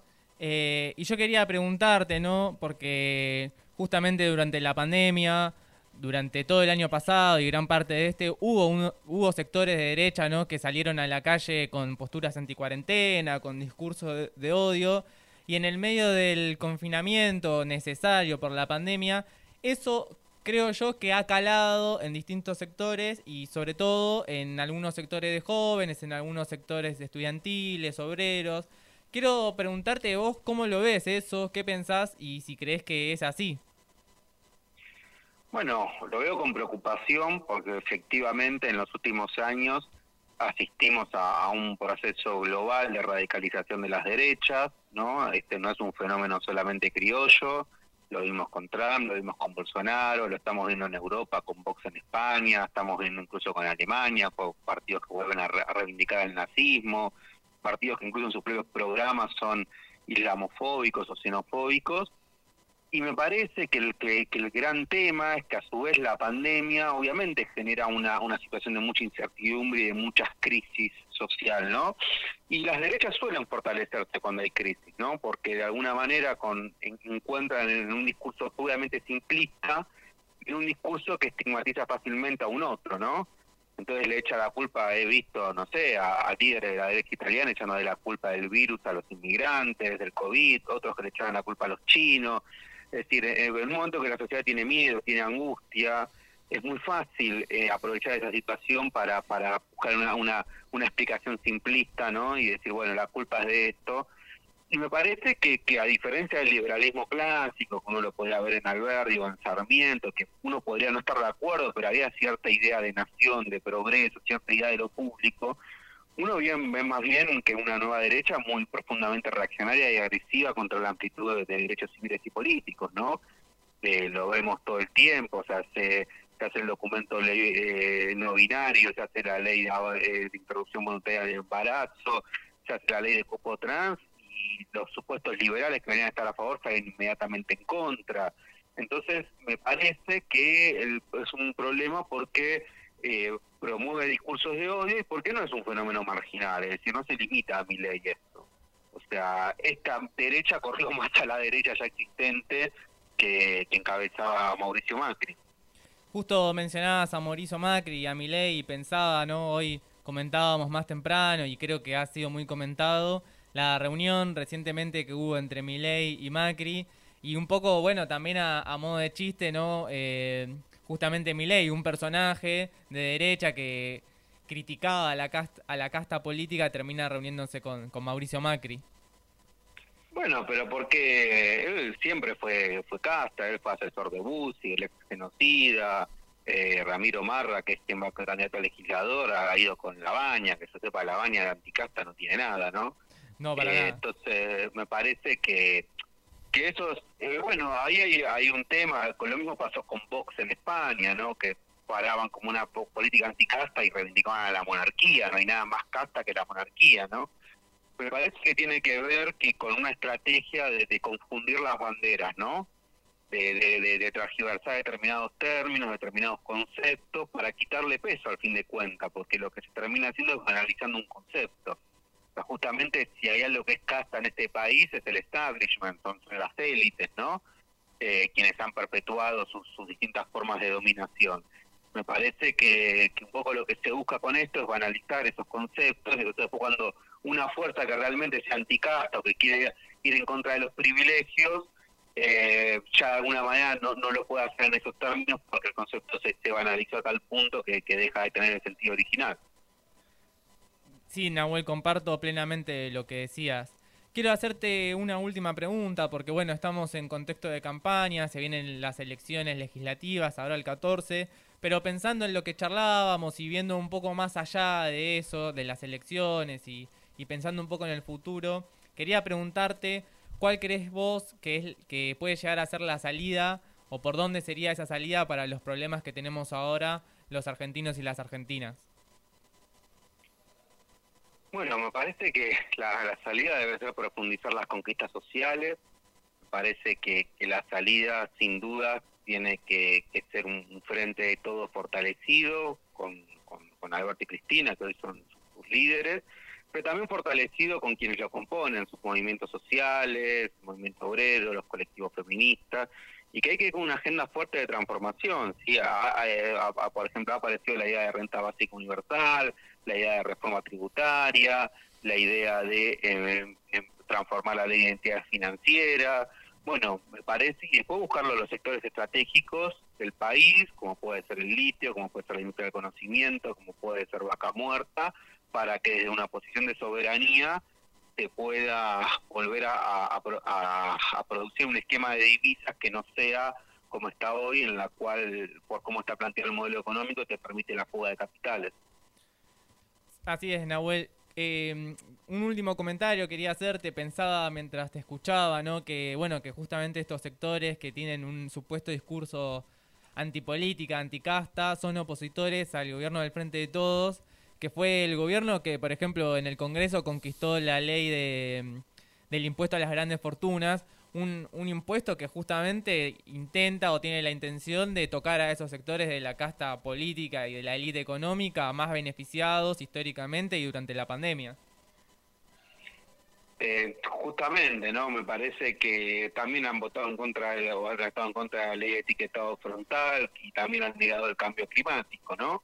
Me parece que es parte de un mismo combo que tiene que ver con cualquier tipo de, de cuestionamiento hacia determinados privilegios, hacia determinados o hacia la apuesta por ampliar todo derecho, inmediatamente los anticastas terminan defendiendo a la principal casta que existe en nuestro país, que a mi modo de ver la, la casta histórica eh, en nuestro país y en otras élites de América Latina es aquella gran burguesía terrateniente, oligarquía, ponerle el nombre que quiera, es decir, aquella que ha vivido de rentas y aquella que ha vivido en base a, a, explotar a las grandes mayorías. Así es. Nahuel, te agradecemos mucho por la comunicación, por haber conversado con nosotros, charlar un poco de estas cuestiones, ¿no? De la política nacional. En este contexto nos parece muy importante y bueno, nosotros de Ritual de lo Habitual, de Radio Viral, también nos interesa escuchar a todos, a todas y saber qué opinan de la situación política. Perfecto, muchas gracias a ustedes. A vos, Nahuel. Muy interesante lo que, lo que planteaba Nahuel. Sí, sí, además porque profundiza el tema de cuál es la, la salida necesaria que nos permita poder este, hacerle frente a esta derecha que en la ciudad de Buenos Aires la tenemos de gobierno y que son mayoría en la legislatura. Por lo tanto... Hace 14 años. Claro, hay que contrarrestar todos lo- los efectos que lo- de lo que podría ser eh, que profundicen más su, su poderío. Es decir, no hay que dividir el frente eh, que se le haga frente a este sector. Por eso es importante lo del Frente para Todos. Eh, no es menor eh, votarlos y no dividir las fuerzas, que es un poco tal vez la una de las tantas polémicas que pueda haber con el voto que puede absorber, por ejemplo, el FIT, o que puede absorber algunas otras fuerzas populares que dividen justamente al bloque que está en condiciones de hacerle frente a, a la derecha, al macrismo, a la reta, a Vidal, a lo que se viene. Sí, a las expresiones ¿no? de, del imperialismo yanqui, que entiendo que es el principal imperialismo en América Latina, que ligado a esos sectores eh, nos condiciona nuestra política económica, como con el FMI, como con tantas cosas. Eh, y bueno, a esos, a esos sectores hay que golpear en conjunto y creo que la herramienta para eso es el frente de todos. Yo me quedo con esto que decía también Nahuel, que hay que salir fortalecidos en las bases, hay que fortalecer el frente por abajo, ¿no? Con las organizaciones sociales, con el movimiento de mujeres, con los jóvenes, que hoy en día son los que más padecen también eh, la crisis económica y social que vivimos, que vivimos desde el macrismo, que se profundizó con la pandemia, y son esos sectores los que los que tienen que tomar la bandera, los que tienen que ponerse a la cabeza de la lucha por cambiar el, rumbo de, este gobierno y del país. Así es. Eh, es un momento eh, que vamos a estar ju- jugando con, mucha fuerza eh, de aquí al 14 para lograr revertir los resultados del espacio y fortalecer eh, al frente de todos con toda su diversidad y fortalecer la- las mejores posiciones, las, las que nos permita confrontar y lograr revertir la terrible situación que padecemos la mayoría de los porteños. Bien, con esto concluimos la entrevista que le hacíamos a Nahuel. Vamos a escuchar ahora un tema y enseguida continuamos con más ritual de lo habitual.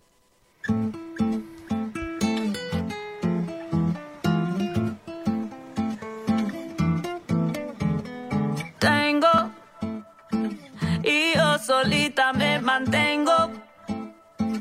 Pa donde quiera voy y vengo. Hago temblar el piso y no pido permiso. Cuando llego no aviso.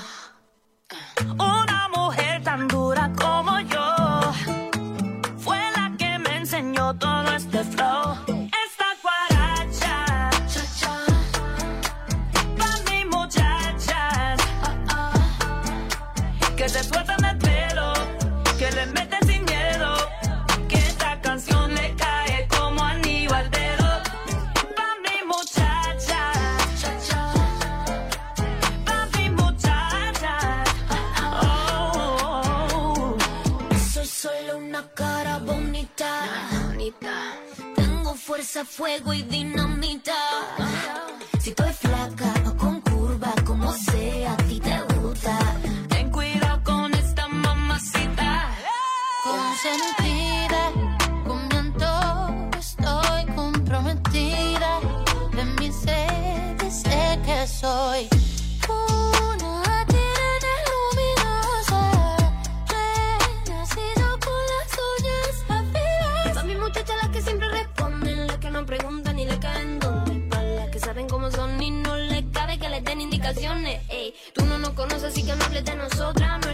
que ha vivido en nuestra sombra. Lo que te falta a ti, pues papi a mí me sobra. No vas a ponernos a todas en contra.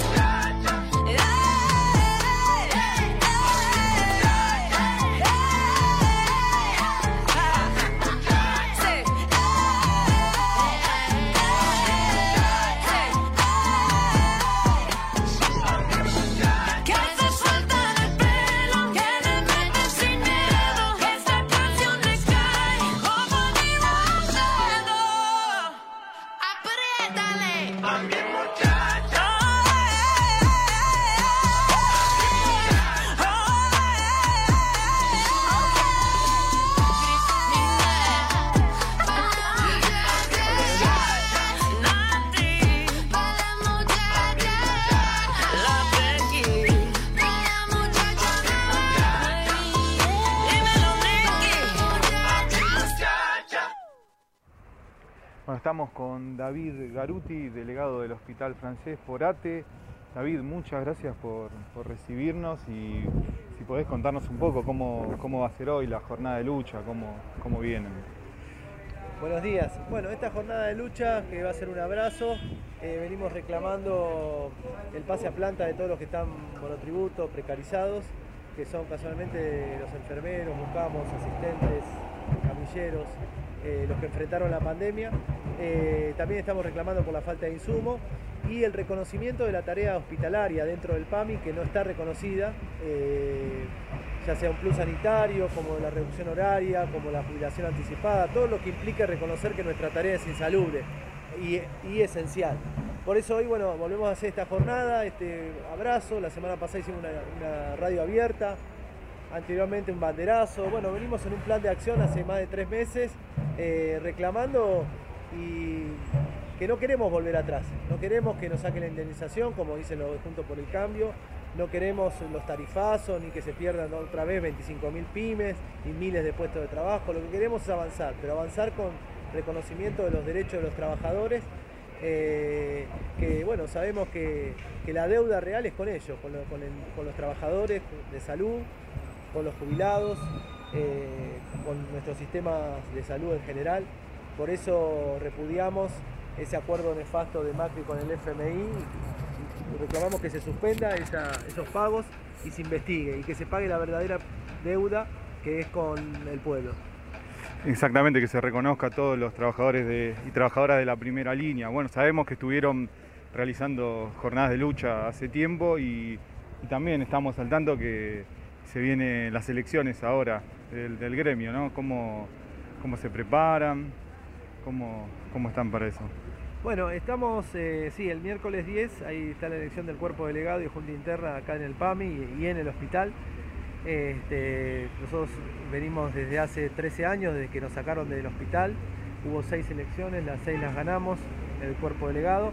Y bueno, eh, lo más importante es el protagonismo del conjunto de los trabajadores y trabajadoras de salud que protagonicen y que, bueno, ellos elijan. eh, eh, nosotros somos los que enfrentamos este ajuste que se, está plasmando eh, en, la precarización de la salud y en la precarización de los trabajadores de salud. Por eso, bueno, tenemos un cuerpo delegado representativo de todos los turnos, de todos los sectores, y bueno, serán los trabajadores los que decidan la semana que viene, pese a algunas maniobras que hubo a último momento de incorporar personal que no trabaja en el hospital, eh, que está en otros lugares, en Lanús, etcétera.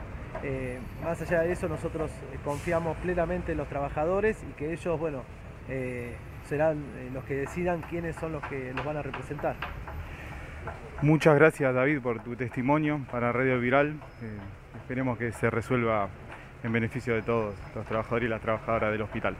Muchísimas gracias a ustedes. Bien, recién escuchábamos a David Garuti, trabajador de PAMI, delegado de la Junta Interna del Hospital Francés, que contaba sobre la jornada ¿no? que estuvieron haciendo allí. Pero ahora vamos a cambiar, ¿no? Ahora vamos a ir a una sección que, que siempre es una alegría tener en el programa. No sé si Kitty me estás escuchando, no sé si estás en el éter. ¿Estás, Kitty? Hola, Hola, Kitty. Hola, Kitty. navegando en la misma, la misma galaxia que ustedes. Así es, muy bien, qué bueno que hayamos podido encontrar en esta frecuencia, vibrar en la misma onda, diría Ivana Nadal. Eh, y bueno, con esta presentación, con aplausos, damos paso a canceladísimos. ¿Con qué nos vas a deleitar el día de hoy, Kitty?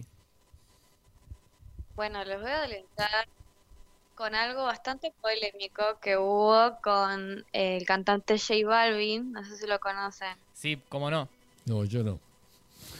Bueno, es un cantante que hace reggaetón y es de los más populares en el momento.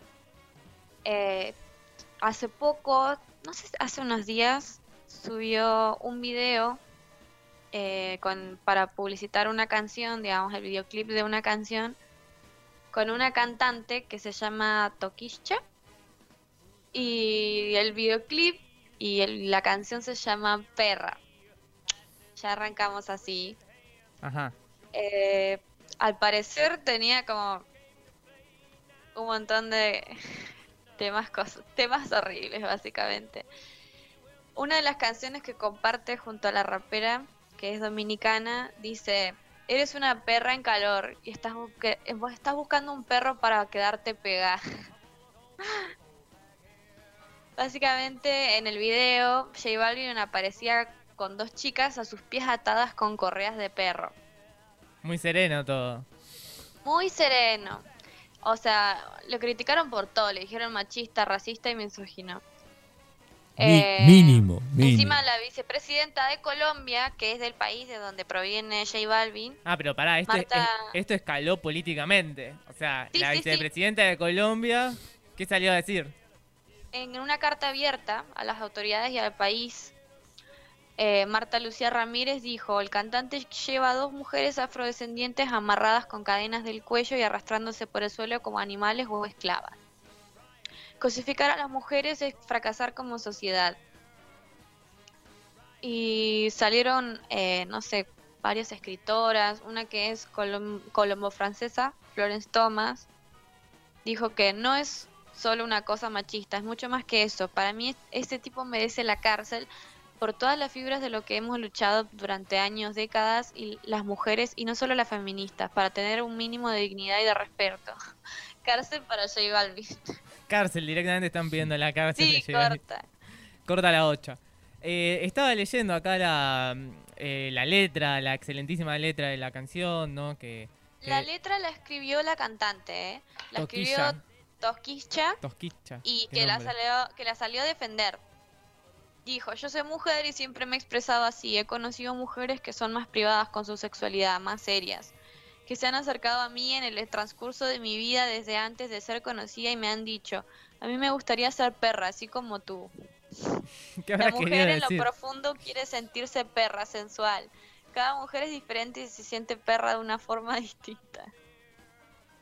Bueno, Pero parece que tuvo mucha trascendencia esta canción para que el, alguien tan lo- importante del gobierno de Colombia salga a comentarlo.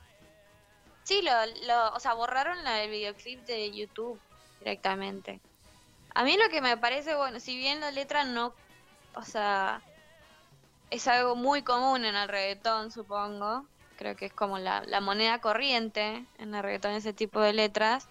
Sí me parece que se fueron, Al pasto. a- mira, al pasto con el video, con las minas atadas así, con correas de perro, que justo fueran minas negras, es como, es un montón, chicos, o sea, nadie, hay un montón de gente laburando en esto, nadie dijo, che, me parece que Que no da. capaz es mucho, capaz es demasiado, no sé, me recuerda a algo, pero no sé bien a qué.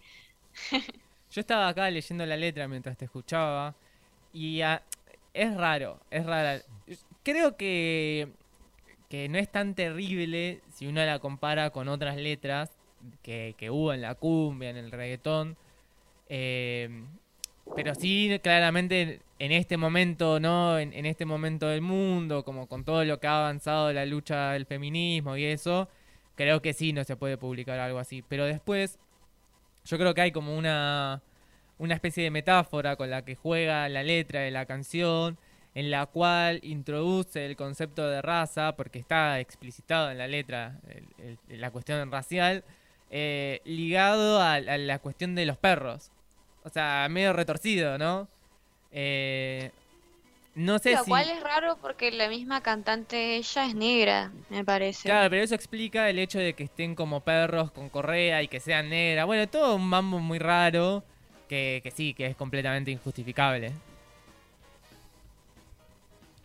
O sea, es eso, como que se zapa- para mí se zarparon demasiado, ya está. Tocaron una fibra íntima que no debía ser tocada. Aparte J Balvin ya había estado como en el ojo del huracán por criticar a los Grammys y decir que no que no valoran a los cantantes de reggaetón a pesar de que les dan rating. Sí, bueno. Ya, bueno, eh, rating y eh, el negocio, digamos. Hay una diferencia además entre, el, entre la crítica y la popularidad, digamos, ¿no?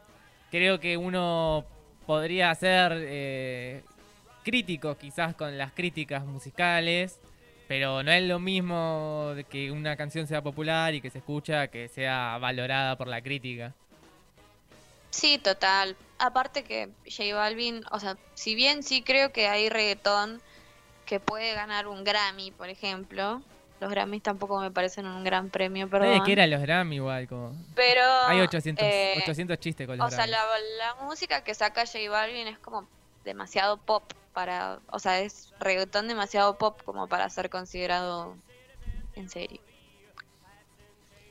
Bueno, Bueno, pero, y además de este pero pará, sujeto, pará, pará, no te adelantes, que tenemos que mm, omitir una, una sanción al respecto de J Balvin y de la otra cantante que, que se me olvidó el nombre, era tan impronunciable que se me olvidó.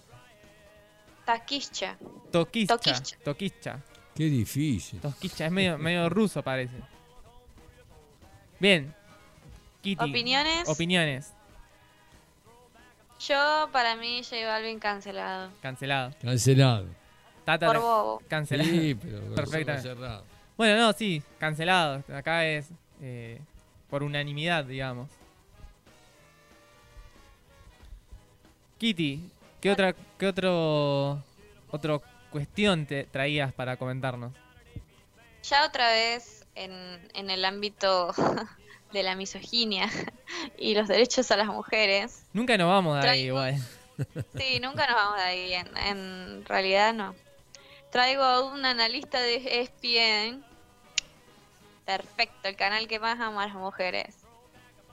Que se llama Héctor Huerta. Eh, causó polémica con un comentario que hacía una analogía machista.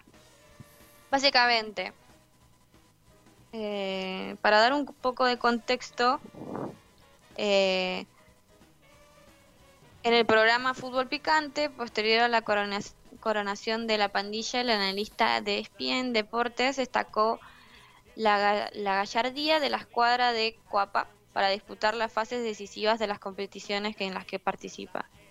Sin embargo, utilizó una frase misógina para contrarrestar las quejas de algunos sectores a sus cremas hacia el arbitraje. Luego de que el colegiado Fernando Hernández no optara por decretar una pena máxima a su favor sobre el final del partido que definió al nuevo monarca de la Confederación de Norteamérica, Centroamérica y el Caribe. Dice, el América es un animal de liguillas y cuando enfrenta finales lo hace con una actitud muy diferente. Si al final se quejan del arbitraje y lloran como mujeres, lo que no supieron defender como hombres. El América mostró que espíritu de campeón en este grupo no hay. Y bueno, las críticas nos hicieron esperar. Una de ellas vino por parte de Bianca Sierra, que es eh, una futbolista. Señaló, ¿en serio? ¿Lloran como mujeres? A ver, explícame cómo es eso. Y bueno, tuvo bastante repercusión lo que dijo. Estamos hablando de fútbol mexicano. Sí, estamos hablando de fútbol mexicano. No hay mucho más para decir. El periodismo y fútbol mexicano es un concepto que, que es ridículo de por sí. Perdón si algún Dios- mexicano está Dios- escuchando el programa. Dios, Dios sí castiga dos veces. Ah, Sí, sí, es, es terrible. No me sorprende, la verdad, la actitud de este periodista, eh, que es obviamente injustificable. para nada, o sea, ¿qué decía? Simplemente lloran como mujeres, lo que no supieron defender como Pero bueno, Bueno, así, bien. así después quieren jugar la, la Copa América con nosotros. no van a poder, no, No. están a la altura. Y siempre que, y siempre que ju- la juegan, pierden. Siempre que juegan contra nosotros, pierden. Y lloran como mujeres. No, Tata, por favor. Yo quiero, hablando de, de E ESPN, ya para, para ir concluyendo este canceladísimos, eh, el otro día estaba viendo la tele, puse, tengo el cable, no lo pago, pero lo tengo igual, porque quedó en el departamento. Eh, estaba viendo la tele y haciendo zapping y pasé por los canales deportivos y está ESPN, ESPN 2 y no sé si no hay un E ESPN 3. Y en varios de esos canales estaban pasando partidos de béisbol. Aparte, un día de semana a las 8, ponele, una cosa así, ¿no? Dos canales pasando partidos de béisbol. ¿A quién le puede interesar ver un partido de béisbol en Argentina? A mí. ¿Te gusta el béisbol? Sí, sí. Me, eh, No, me por gusta, favor. Me gusta verlo. No. Me gustó más jugarlo cuando lo jugué de chico. No vez. entiendo cómo se juega el béisbol. no lo Este, entiendo. Y, pero cuando lo. Es, es un juego que, que incluso lo llegué a hacer eh, mixto. Este, con, con chicas. Y era, era entretenido jugarlo. ¿no? Este, y verlo, yo lo veo como máximo cinco minutos. Siete, siete minutos. Siete minutos Después ya te aburre. Ya me aburre. Pero tiene algo, ¿no? Del enganche de poder darle la pelota en un cuadradito exacto donde tiene que ir. Y después, bueno, la- el que batea y tiene que tener la, la habilidad para traspasar determinada línea para que no, no sea agarrada, ¿no? Sí, yo creo que debe, debe requerir, requerir alguna habilidad ¿no? Eh, deportiva para jugarlo. Mi problema es que yo no lo entiendo, que nunca, nunca lo jugué, no lo entiendo y lo veo y, no me atrae. Más allá de eso, que igual yo quiero que después algún día en vivo acá nos expliques cómo es el béisbol. Eh, también me parece muy gracioso que en los estadios norteamericanos, eh, estadounidenses, veía el otro día un, un tipo que iba a ver un partido, creo que de béisbol también, y hacía como una... Era en, era en TikTok, y hacía una recomendación de los lugares a los que tenías que ir a comer en el estadio de este equipo, que creo que era de Texas, ponele, ¿no? Entonces, el chabón iba a ver el partido de béisbol y te decía, bueno, para empezar tenés que ir a comer a esta hamburguesería y pedirte tal hamburguesa. Después vas a tal lado y te pedís los nachos con queso y las enchiladas, qué sé yo. Y de postre te pedís en tal lugar el postre tal. Y el partido, o sea, no dijo nada del partido. Como que no fue a ver el partido del señor, fue a comer. con- Es que la mejor parte debe ser esa. Debe- claro, ahí está, ahí está la pauta de que es un... de- Yo había escuchado a alguien decir que, que a los americanos les gusta mucho el Facebook, el Facebook, eh, el béisbol, porque Cerrá el Facebook, Kitty, lo tenés ahí abierto, sí, estoy- tengo abierto el Facebook. No, el, el béisbol porque no requiere demasiado esfuerzo físico para sus cuerpos que consumen comida chatarra todo el tiempo. No, yo creo no que... hacen- Yo no creo que sea así, ¿eh? porque tenés que correr y, y debe No, cansar y, jugar. y ¿eh? además, eh, ojo, que el béisbol es muy eh, popular en toda eh, una zona de Centroamérica. Sí, en Cuba, en Venezuela. Sí, en toda sí, Centroamérica es muy popular el béisbol. De hecho, los mejores jugadores de béisbol son latinos, son cubanos o, venezolanos. o ¿no? cubanoamericanos, muchos venezolanos, que los mejores jugadores de béisbol son latinos. Sí, sí, sí. Hay un, hay un chiste de, de Los Simpsons en un capítulo que Homero está intentando dejar la cerveza, ¿no? Dejar el alcoholismo. Y va a haber un partido de béisbol y no toma nada, porque no puede tomar, y dice, qué aburrido es este deporte, con razón, tío, todos están en pedo. A mí el, el. El deporte que sí me gusta ver es el fútbol americano. Ese sí me parece entretenido ver. ¿Sí? Sí. Ah, a mí no. ¿eh? Como la parte donde planean, viste, la, la, la estrategia. Claro. Es muy lento, me parece. Como que me gustaría que tenga un ritmo un poco más rápido. Porque viste que ahí cuando la pelota cae, se corta la jugada. Pero me parece interesante. Bueno, vamos cerrando el programa de hoy. Vamos eh, a mencionar, como hacemos todos los miércoles, nuestras redes. Estamos en Instagram, somos Ritual de lo Habitual 2020. En Twitter, Ritual Habitual 1. Estamos en YouTube, estamos en Spotify como Radio Viral. Allí van a poder encontrar este programa y todos los programas que se dan en la radio. Te agradecemos, Kitty, por habernos traído estas cuestiones acá para conversar, para charlar. Les voy a traer adelantos la próxima semana. Ah, Sí, de- estoy mirando qué es lo que pasa con el tema China, Wanda. Hubo repercusiones, porque- hubo, hubo repercusiones. Yo pensé que ese tema iba- me iba a enterar que estaba pasando. Vi que. hubo No, lo que pasa es que dijeron algunas cosas, pero para mí todavía hay que hay tiene que terminar de salir algo ahí, como que todavía no terminó o de- sea, falta raspar un poquito sí, más. sí, sí, sí. Por eso todavía no traje lo, lo que se sabe a- por ahora. Se está hablando para de mí, un mail, de, de un posible encuentro que hubo entre la China y, y Cardi, pero no todavía no, no se sabe lo suficiente. Pero ya, ya estamos en asamblea permanente, gente. Plan de lucha y asamblea permanente. Acá acompañando a la compañera Wanda. Bien, nos despedimos entonces del día de hoy con este sol hermoso que hace. Esperemos que no vuelva a llover, que, que esté lindo, que nos acompañe el, el fresco también para que no haga mucho calor. Nos reencontraremos el miércoles que viene, como todos los miércoles, con mucho más contenido, con más información. En otro programa de Ritual del Habitual, saludamos a Tata, saludamos a, a Jime, a Delphi, a todos los que nos acompañaron, a nuestros oyentes. Y bueno, los dejamos con un tema.